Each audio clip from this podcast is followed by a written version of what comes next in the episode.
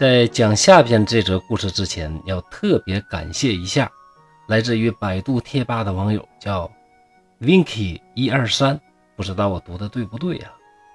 您呢提醒我把耳中人这篇故事说漏了。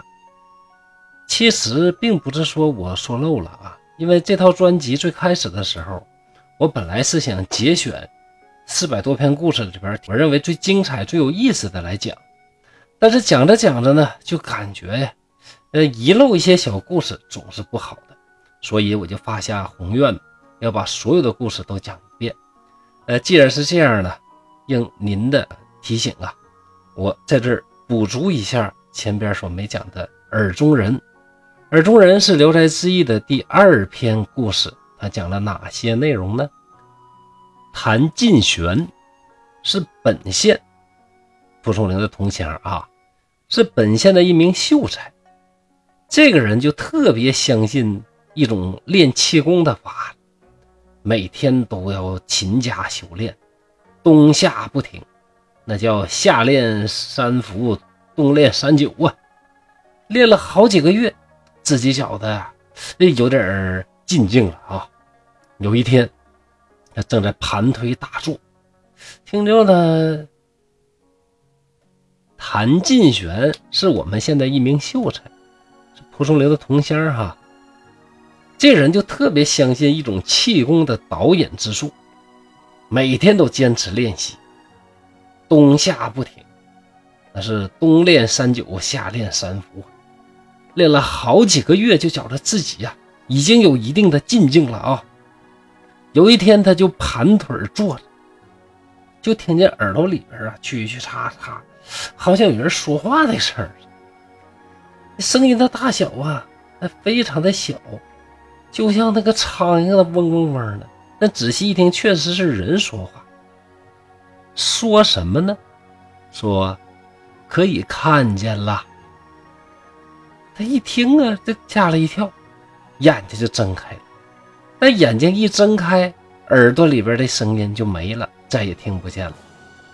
闭上眼睛，凝神定息，又听到刚才这个声音，心想：“哎呀，看来我这练功有进境了，内丹要练成了。”心中暗暗高兴。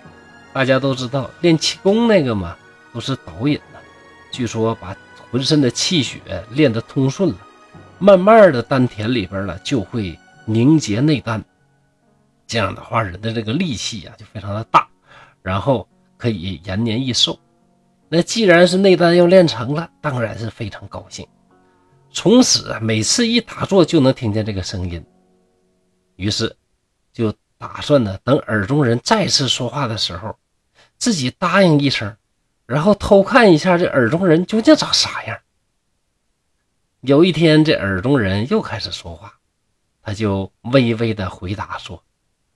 可以看见了，一会儿他就觉得耳朵里边就好像有微风吹过来，有什么东西出来了。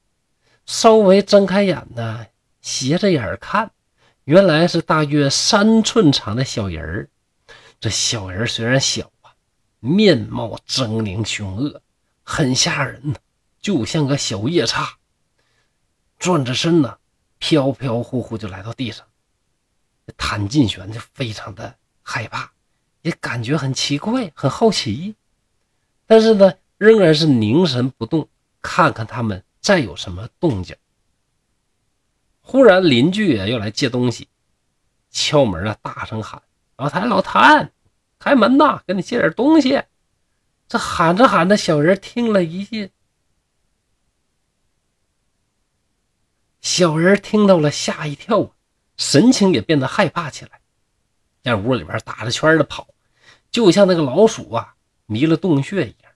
老鼠眼睛不好用啊，所以它只能挨着墙边走。一旦离开墙边，这老鼠呢就懵逼了。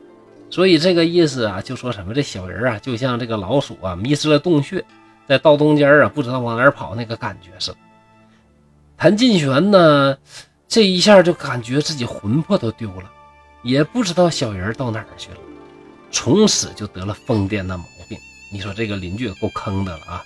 整天弹劲玄呐就不停的呼号，吃了半年左右的药啊，这精神病才慢慢的好起来。《聊斋志异》第二篇的耳中人呢，讲的是一个修炼气功最后走火入魔的这么一个故事。走火入魔是指什么呢？修炼导引的时候不得法，出现了偏差，导致了精神方面的疾病，或者是身体器官的某种病变。一开始的时候啊，可能自己也好，一同练功的人也好啊，以为他有什么进境，但其实是什么呢？其实是走火入魔，经常会出现幻听啊、幻视啊这种精神错乱的这种现象。可以建议。耳中人说的话呢，两次出现很有可能是什么？是谭金玄出现的这种幻听，所以修炼气功确实对人有很大的这个帮助，也可能确实像传说中的那么神奇，但是还是要有明白人呐来教你去带你。这个呀，使我想到了我们身边有些朋友，哎呀，没事了就研究自己辟谷。你说你辟谷啊，没人指导，自己就搁那儿。随意的这个就练，我真的担心将来哪一天呢，你修炼不好啊，咣当倒下去，然后啊，也像这位谭进玄谭先生一样出现幻视幻听，您说对不对？好，今天的故事就到这儿了，《聊斋志异》八卷的第一卷正式结束，从明天开始，我们将讲解《聊斋志异》第二卷精彩内容，《聊斋故事》渐入佳境，希望您能持续关注。我们一起来细细的品味这部千古名作。再见。